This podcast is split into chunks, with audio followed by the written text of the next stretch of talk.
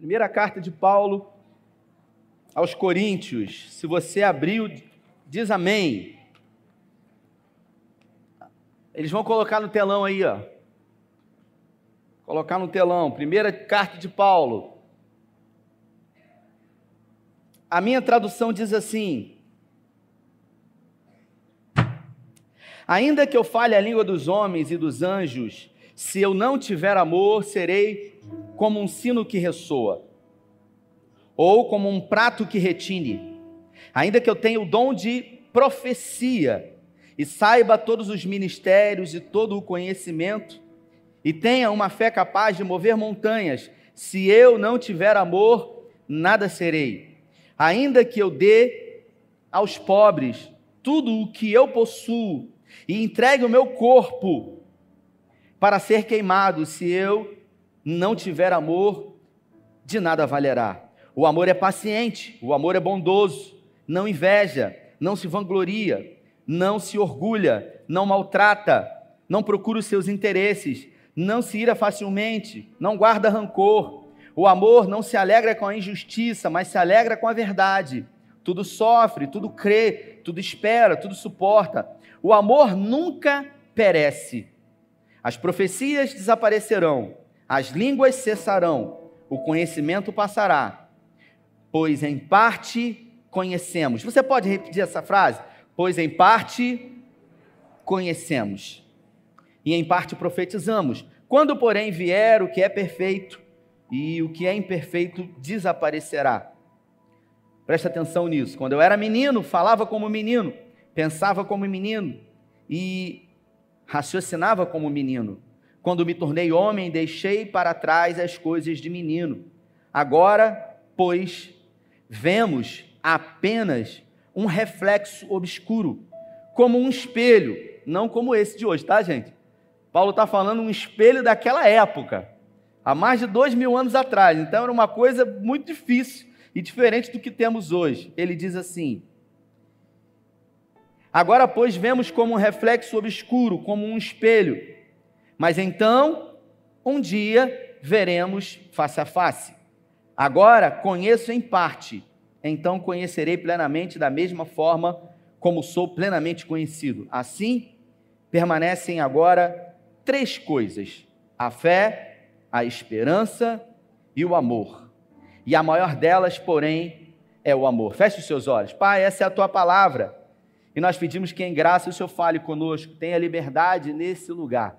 Queremos ouvir a tua voz, queremos ser ministrados sobre aquilo que o Senhor deseja falar conosco aqui hoje, em nome de Jesus. Eu gostaria nessa noite de trocar algumas palavras com vocês sobre esse amor.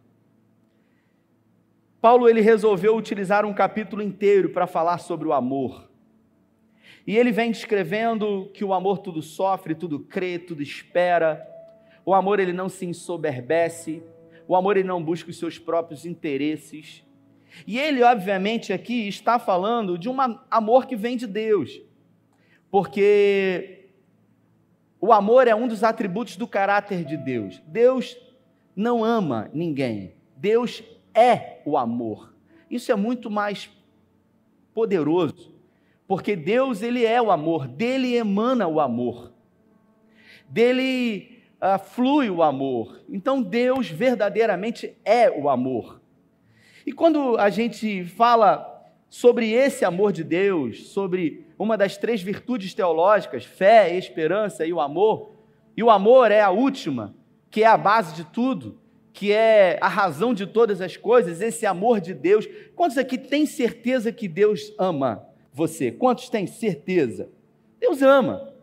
Mas a pergunta que fica para nós, diante desse amor que Paulo fala aqui de uma forma tão intensa, mas ele escolhe dentro desse capítulo que fala de amor, dizer para nós que tem coisas que a gente não vai saber. É no capítulo 13, falando sobre esse amor, Jefferson, que ele diz: Mas tem momentos que você não vai entender, porque hoje vemos como um reflexo de espelho. A gente não vê muito bem. A gente não entende muito bem esse amor. Como assim a gente não entende esse amor? Porque se realmente Deus nos ama, como a Bíblia toda diz, por que, que Deus permitiu que o Covid fosse criado? Porque em algum momento o Covid surgiu. E quando provavelmente lá estava na eminência de ser criado, ou de um processo de mutação, onde ele passou de algum animal para o ser humano, por que, que naquele momento Deus não interviu? Porque hoje nós estamos diante de quase dois anos, né? De uma pandemia que matou milhares de pessoas. E assim como você, eu também perdi pessoas muito queridas. Quantos aqui perderam para o Covid pessoas muito amadas e queridas? Muita gente. E a gente pergunta: por que, que Deus, de alguma maneira, não interviu nisso? Se Ele ama, Mariana, por que, que Ele não fez alguma coisa para que isso não fosse criado? São perguntas que a gente faz. Afinal, o Covid, ele obrigatoriamente promoveu afastamento social. E o afastamento social, ele promoveu um afastamento emocional. Existem pessoas doentes hoje, emocionalmente. Pessoas depressivas, pessoas com síndrome de pânico, pessoas com dificuldade novamente de sair de casa porque tem pânico, tem medo. E foi o Covid que produziu isso. O Covid ele produziu um afastamento físico e também um afastamento espiritual. Muitas pessoas elas se afastaram e elas esfriaram da fé. Elas estão vivendo uma uma apostasia, um esfriamento da fé por conta desse afastamento. Pessoas de idade que eram ativas foram obrigadas a ficarem confinadas e essas pessoas, hoje, elas envelheceram muito mais rápido. Elas eram ativas, elas eram funcionais, e por conta de terem que ficar quase um ano ou mais de um ano dentro, reclusas, essas pessoas adoeceram. A TV, lançando sobre nós o lixo da morte, da doença, produziu sequelas terríveis dentro de nós. Sem contar, obviamente, com os problemas psicossomáticos que nós hoje temos. E a pergunta que a gente faz é por que, que Deus não resolveu isso antes? Por que, que de alguma forma Deus permitiu, se Ele é amor? E morreu muita gente boa. E uma coisa é um, é um fato que aconteceu porque o Covid ele não escolheu ninguém. Ele levou rico, ele levou pobre, ele levou branco, levou negro, ele levou pastor, ele levou profeta, ele levou espírita, ele levou católico, ele levou todo mundo. E Deus fica onde nisso? Onde é que Deus está diante desse mal, diante, sabe, de consequências tão nefastas que o Covid produziu. Não, mas isso não é culpa de Deus. Isso é culpa do diabo. E nós que somos evangélicos, nós somos especialistas em culpar o diabo. Foi o diabo. E quem criou o diabo? Foi Deus que criou o diabo. Então por que, que Deus não criou o diabo? Ou deixou de criar o diabo? Ou acabou com o diabo? Para que o diabo não produzisse o Covid? Será que sou eu que que fico pensando essas loucuras? Mais alguém tem coragem de dizer que fica pensando isso? Será que só só eu que fico tendo esses questionamentos? Mas a verdade é que não foi Deus que criou o diabo, Deus criou Lúcifer. E a Bíblia, o, o nome Lúcifer quer dizer anjo de luz. E em Ezequiel, no capítulo 28, diz que ele era feridor de medidas. Ele era aferidor de medidas, Laerte.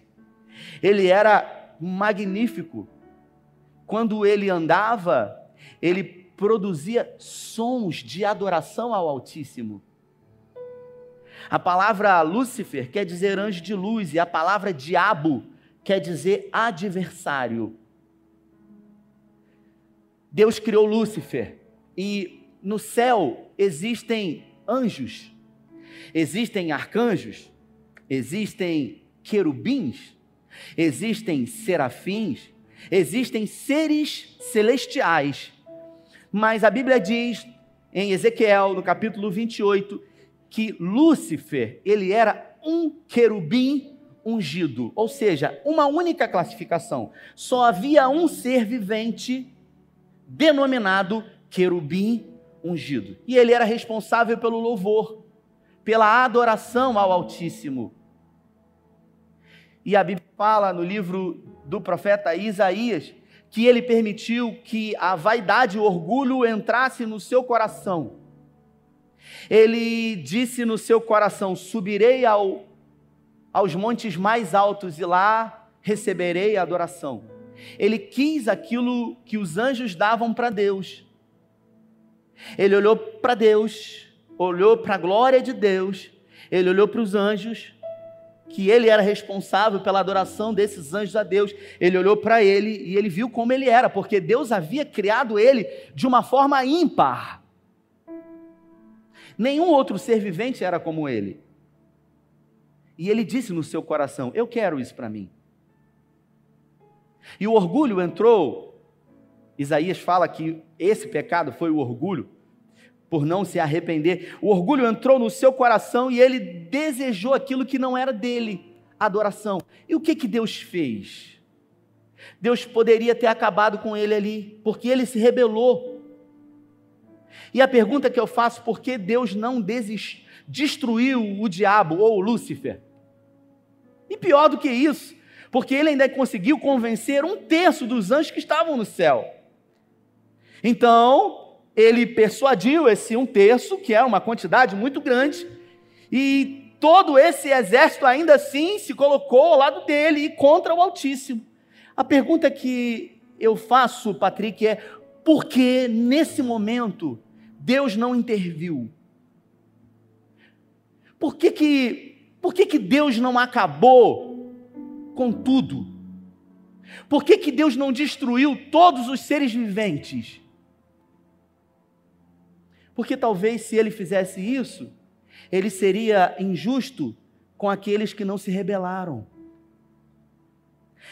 Mas então por que, que ele não destruiu somente aqueles que se rebelaram? Porque se ele destruísse só os que rebelaram, se rebelaram contra ele, os outros talvez serviriam a ele por medo daquilo que ele faz com aqueles que não servem a ele. É nesse momento da história, no início de tudo, que nós percebemos como o nosso Deus age. Que tipo de amor é esse de 1 Coríntios, no capítulo 13, que Paulo fala para nós que só é verdadeiramente livre, Lucas, quem pode escolher. Você só é livre quando você pode escolher amar ou odiar, perdoar ou ressentir. E o que que Deus fez? Deus decidiu dar a todos os seres viventes o direito de escolher. O arbítrio porque só é verdadeiramente livre, Vilma, quem pode escolher. E os anjos escolheram servir a Lúcifer. E eles foram destituídos do céu. E eles vieram para a terra.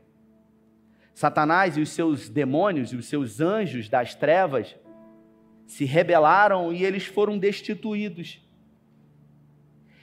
E a Bíblia fala que Deus permitiu que o curso da história continuasse. Beto, um lugar ficou vazio. Porque esse querubim ungido, chamado Lúcifer, ele era responsável pela adoração ao Altíssimo. E Deus poderia ter colocado talvez o anjo Miguel, o arcanjo, Gabriel. Ele poderia ter criado um outro ser vivente e colocar ali para fazer.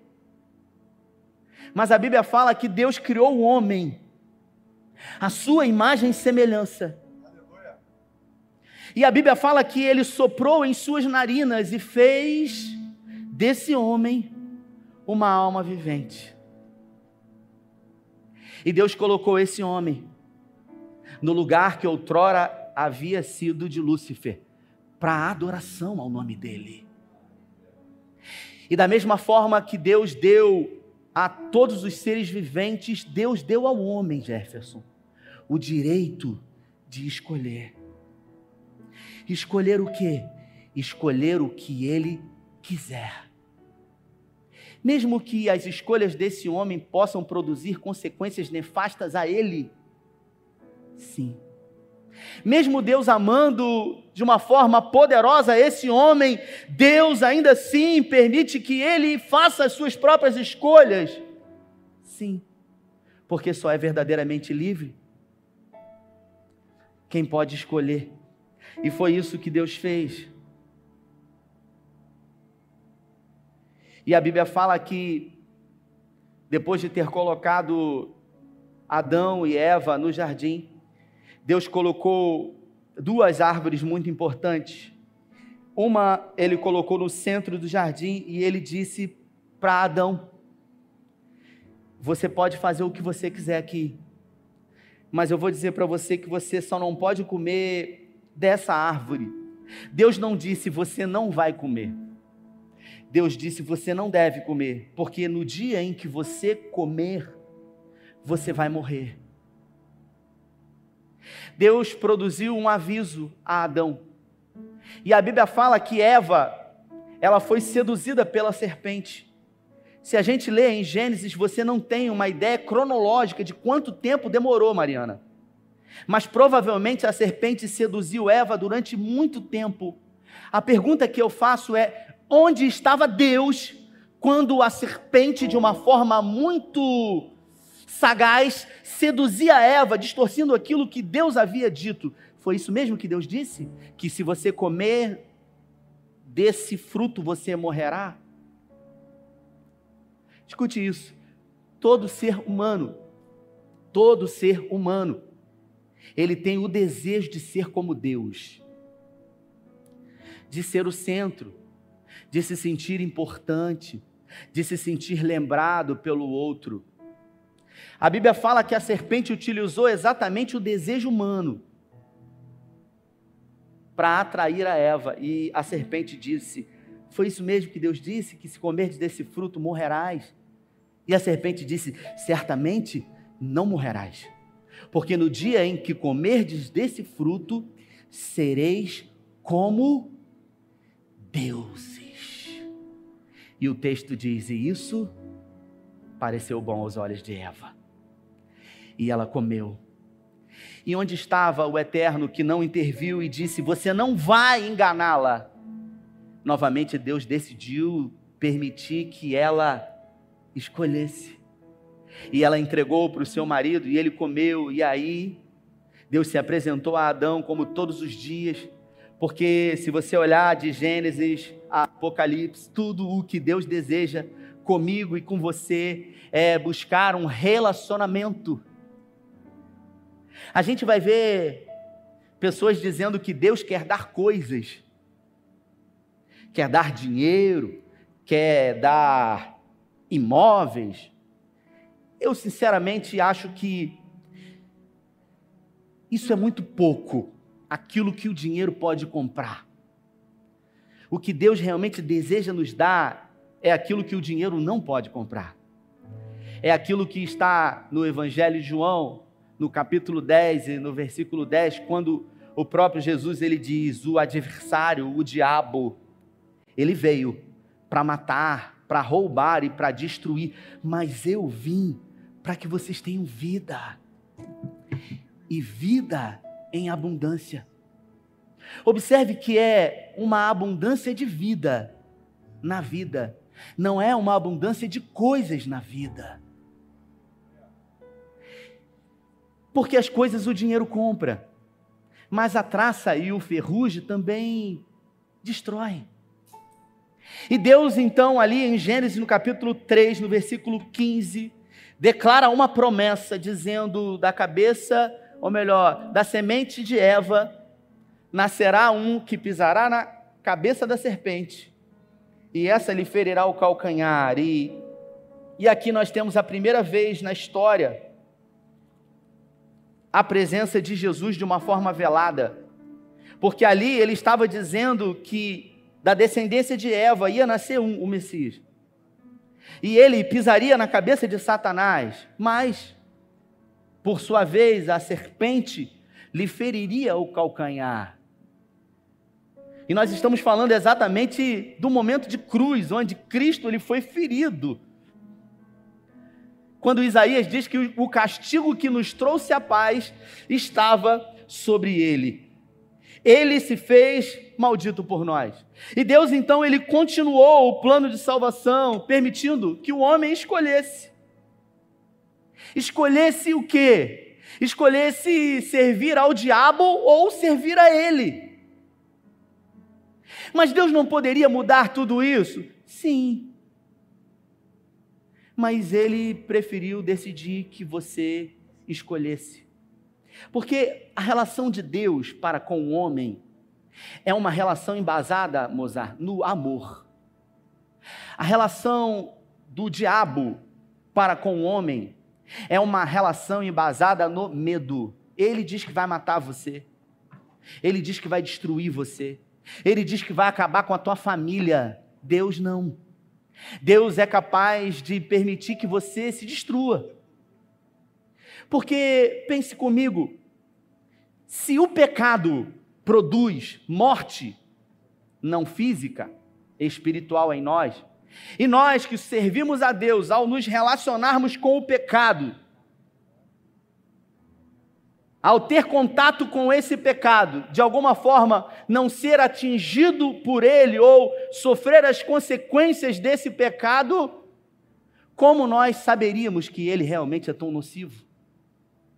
Por isso Deus permitiu que você escolhesse.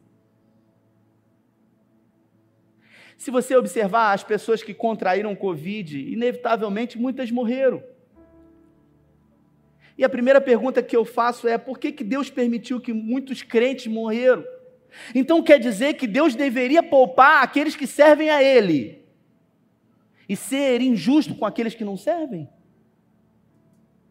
E fazer com que aqueles que não servem de alguma forma passassem a servir a Ele agora porque tem medo de morrer? Deus ele nunca produz ou provoca o medo em você. Porque o perfeito amor lança fora todo todo medo. E a gente acaba observando que nós somos especialistas em achar que o diabo é responsável por coisas que aconteceram nas nossas vidas. Então, Rafael, quem criou o Covid? A ganância dos homens, o desejo pelo poder, Alguns dizem que uma briga ferrenha da indústria farmacêutica. Outros dizem que interesses de pessoas que gostariam de produzir a cura. Eu não sei, o que eu sei é que isso não veio de Deus e que ele resolveu novamente não interferir. Então quer dizer que Deus não interfere? Sim, ele interfere. E o nome disso é milagre. Mas isso acontece todo dia e na sua vida? Não. Você tem controle sobre isso? Não. Voltando ao início da mensagem, nós somos responsáveis pela nossa vida. Diga, eu sou responsável pelas minhas escolhas. As nossas escolhas, elas determinam lugares onde vamos chegar. Elas determinam destinos onde vamos chegar. Mas talvez você diga assim: não, mas existem momentos na nossa vida, você fala para mim, Cíntia, que eu não pude escolher, porque a minha mãe, eu era pequena, e a minha mãe escolheu por mim. Talvez ali você não pôde escolher. Mas depois você, com aquilo que foi feito a você, pôde escolher o que você ia fazer com isso. Então nós sempre vamos poder escolher. Se não no primeiro momento, por coisas que nos aconteceram, no segundo, diante daquilo que temos. Você sofreu um abandono. Eu sofri um abandono paterno e materno. E eu não pude fazer nada quanto a isso, mas em algum momento eu pude escolher viver uma vida chorando e me lamentando por, pelo abandono sofrido ou ressignificar esse abandono e entender que eu posso agora não viver mais esse abandono. Você foi traído? você se decepcionou? Pessoas feriram você? Pessoas tocaram você indevidamente? E talvez você pergunte onde Deus estava quando isso de terrível aconteceu na minha vida. No mesmo lugar onde ele sempre esteve, inclusive quando crucificaram o filho dele por amor a você. E a você foi dado o direito de escolher o que você vai fazer com isso. Por isso, você é livre para escolher. E Paulo ele diz que foi para a liberdade que Cristo nos libertou. Se pois o Filho vos libertar, Paulo diz, verdadeiramente sereis livres. E aí a gente pergunta, mas espera aí, Rafael, será que é justo isso? Será, Sandra, que é justo isso na minha vida?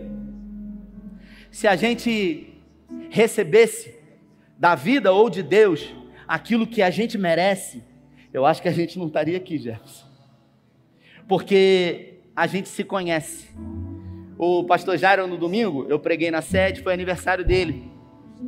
E aí uma senhorinha de uns 60 anos foi abraçar ele, aniversário dele, e ela deu um abraço nele e, e falou, oh, pastor, feliz aniversário. E aí terminou de abraçar e ela olhou nos olhos dele e falou assim, olha, eu me senti agora sendo abraçada por Jesus.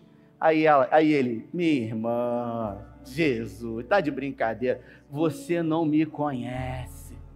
Ah, se você soubesse quem te abraça.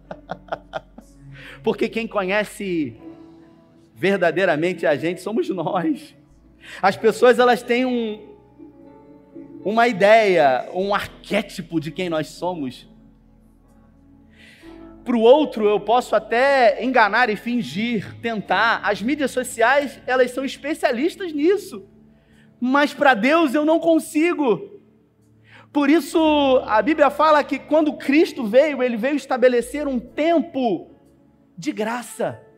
E o que é a graça? É o favor não merecido. Você não merece, você não tem condições, mas ainda assim ele resolveu dar a você, mesmo você não merecendo. Porque se fosse para dar a você aquilo que você merecia, você não estaria aqui. Um dia eu conversei com um jovem e ele falou assim, Vinícius, para mim: Poxa, eu sou uma pessoa boa. Eu eu ajudo as pessoas. Se uma velhinha quiser atravessar a rua, eu até ajudo. Eu sou uma pessoa boa. Eu falei assim: olha, a Bíblia diz que nós somos maus. E nós somos maus. Sabe por quê, irmãos? Nós somos egoístas. Se eu falar assim, olha, no final do culto, eu vou dar uma Bíblia dessa para cada um. Vai estar tá lá atrás. Tem uma para cada um. Quando eu der o amém, vai ter gente que vai correr. E vai ter gente que vai pegar duas. Eu vou levar uma para meu irmão, para o meu marido. Não, mas só tem uma para cada um. Se você levar dois, alguém vai ficar sem. E essa pessoa? Dane-se. Em primeiro lugar na minha vida, estou eu. Em segundo lugar na minha vida, está o Tito. Em terceiro lugar na minha vida está a minha esposa. E em quarto lugar na minha vida estão os meus. E o resto? Dane-se. A gente não fala, mas a gente pensa. E tem algum problema com isso? Não. Sabe por quê? Porque Deus conhece a gente. E mesmo sendo dessa maneira, Ele resolveu amar a você. Ele resolveu não desistir de você.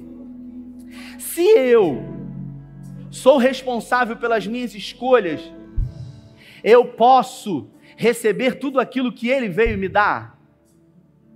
Todo mundo é alvo dessa graça? Todo mundo é alvo desse amor de Deus? Não, não é todo mundo. Como assim? Se Ele é amor, e se Ele decidiu amar, e se Ele decidiu entregar esse amor em formato de graça, não é para todo mundo? Não é para todo mundo. É para quem decide receber. É para quem escolhe. Isso está no Evangelho de João, no capítulo 1, no versículo 12, que diz: Ele veio para os judeus, mas eles não o receberam. Mas a todos quanto o receberam, escolheram, decidiram receber, foi dado a esses o direito de serem chamados filhos de Deus. Todos aqueles que decidem receber a Jesus são conhecidos, são intitulados como filhos de Deus. Por isso, na minha vida e na sua vida, tudo acontece através das escolhas. Mas espera aí, ficou uma pergunta. Por que, que teve gente que morreu antes da hora e servia a Deus e era crente e tinha promessa de Deus e morreu com Covid? Paulo ele fala nesse mesmo livro, 1 Coríntios, que se nós esperamos em Cristo, somente nessa vida, nós somos de todos os homens os mais miseráveis de todos. A gente sempre vai achar que a nossa vida ela é uma totalidade aqui na terra. Mas quando Deus nos criou, ele nos fez seres eternos. Você, depois de receber o sopro de vida, vai viver eternamente depois de uma passagem aqui pela terra com ele ou com Satanás ou o diabo e os seus demônios. Mas quem determina isso? As escolhas que eu faço. Se eu entendo e decido recebê-lo como mais do que suficiente salvador da minha vida. Um dia eu vi um teólogo dizer que conversão é dar voz à minha consciência todos os dias. Porque se todos os dias eu peco e eu erro, todos os dias eu preciso me arrepender. Eu preciso mudar de direção. E eu queria que você se colocasse de pé nessa hora. E que você adorasse a esse Deus que deu a mim e a você a oportunidade de escolher o que você quer fazer com a sua vida, servir a Ele ou servir a qualquer outro ser vivente. Você é livre nessa hora para permanecer do jeito que você está ou para manifestar de alguma maneira gratidão a Ele por tudo que Ele fez na sua vida. Diante de tudo que foi dito, então o que eu devo fazer? Eu devo decidir, eu devo escolher. O que eu não posso fazer é terceirizar, porque mesmo que você não decida, você acabou decidindo. Em 2 Pedro diz que aquele que sabe o que é certo e não faz, esse comete pecado. Pecamos por ação e também pecamos por omissão. Então o que eu devo fazer? Você deve viver uma vida que vale a pena ser vivida. Porque se você só tem uma vida, eu pergunto para você, o que, que você está fazendo com ela? se o Covid não levou você para estar com Deus mais cedo, o que que você hoje está fazendo com essa vida que é rápida, que é curta, que é passageira, que Salomão diz que a vida é um sopro. Em algumas traduções ele diz a vida é um bafo e passa.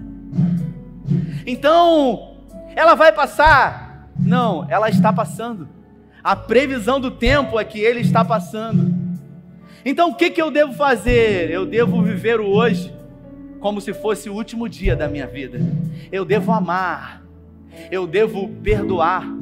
Eu devo não carregar uma mochila cheia de ressentimentos, de coisas que tornam o meu caminhar mais pesado, mais cansativo, mais ressentido. Existem pessoas que, por coisas que o fizeram, sentiram e ressentiram e continuam ressentindo todos os dias. Por que, que Deus não fez, não livrou? E Ele pergunta para você nessa noite: por que, que você hoje não decide dar um novo significado à sua vida diante de tudo isso? Eu não tenho mais tempo, mas Talvez eu precise de tempo. Deus não. Deus não precisa de tempo para mudar a sua história, para mudar a sua vida, para fazer com que o seu futuro possa ser um futuro diferente daquilo que você tem vivido hoje. E eu quero convidar você a sair do seu lugar, numa atitude de fé e de coragem, de mudança por uma vida nova nele. Se essa mensagem falou com você, se essa mensagem falou com o seu coração, eu queria que você saísse do seu lugar. Eu quero orar com você. Se você tem perguntas como eu, para muitas coisas que acontecem na sua vida e você não tem as respostas, eu quero dizer para você que eu tenho muito mais perguntas do que você, mas isso não me impede de continuar caminhando e crendo. Sabe por quê? Porque em cada momento de coisas que aconteceram, Deus sempre se apresentou com um outro plano, com algo que pudesse dar ao homem uma segunda chance. Uma pessoa um dia disse: Deus sempre está um passo à frente. Não, Deus não está um passo à frente. Deus está no controle de tudo. Ele nunca perdeu o controle. O seu futuro está pronto. Existem dois caminhos aqui. Você vai escolher e, de acordo com as escolhas, você vai desfrutar. Me lembro de um dia ter ministrado aqui, Lucas, e eu falei sobre um filme, Alice no País das Maravilhas, que tem um gato, parece aqueles gatos de armazém, sabe, Renata? Gordo, que está em cima de uma árvore quando aquela menina está andando perdida, sabe, envolvida naquele mundo de fantasia, e de repente ela se encontra numa bifurcação e ela, sem saber por qual caminho escolher, ela começa a se questionar: eu não sei para onde eu vou. E o gato se apresenta para ela, aquele gato preguiçoso, e ela diz: Olha, você podia me ajudar, porque eu estou em dúvida, eu não sei para onde eu vou. E ele disse para ela: Para onde você quer ir? E ela disse: Eu não sei. E ele disse para ela: Para quem não sabe para onde vai, qualquer caminho serve. Por isso eu e você precisamos saber o que nós queremos da nossa vida. Deus não vai fazer por você aquilo que é para você fazer. Existem pessoas que erraram lá atrás e elas estão, sabe, ressentindo até o dia de hoje. Deus já perdoou essas pessoas, mas essas pessoas não se perdoaram de coisas que elas fizeram e de decisões que elas tomaram. E por isso a vida dessas pessoas cristalizou. E elas deixaram de viver. E elas hoje estão existindo e colocando a culpa no diabo. E colocando a culpa nas pessoas. Se essa mensagem falou com você, o meu objetivo não é que essa frente esteja tomada de pessoas. O meu objetivo é dar a oportunidade, como profeta, da sua vida ser mudada, de você viver um novo futuro em Deus.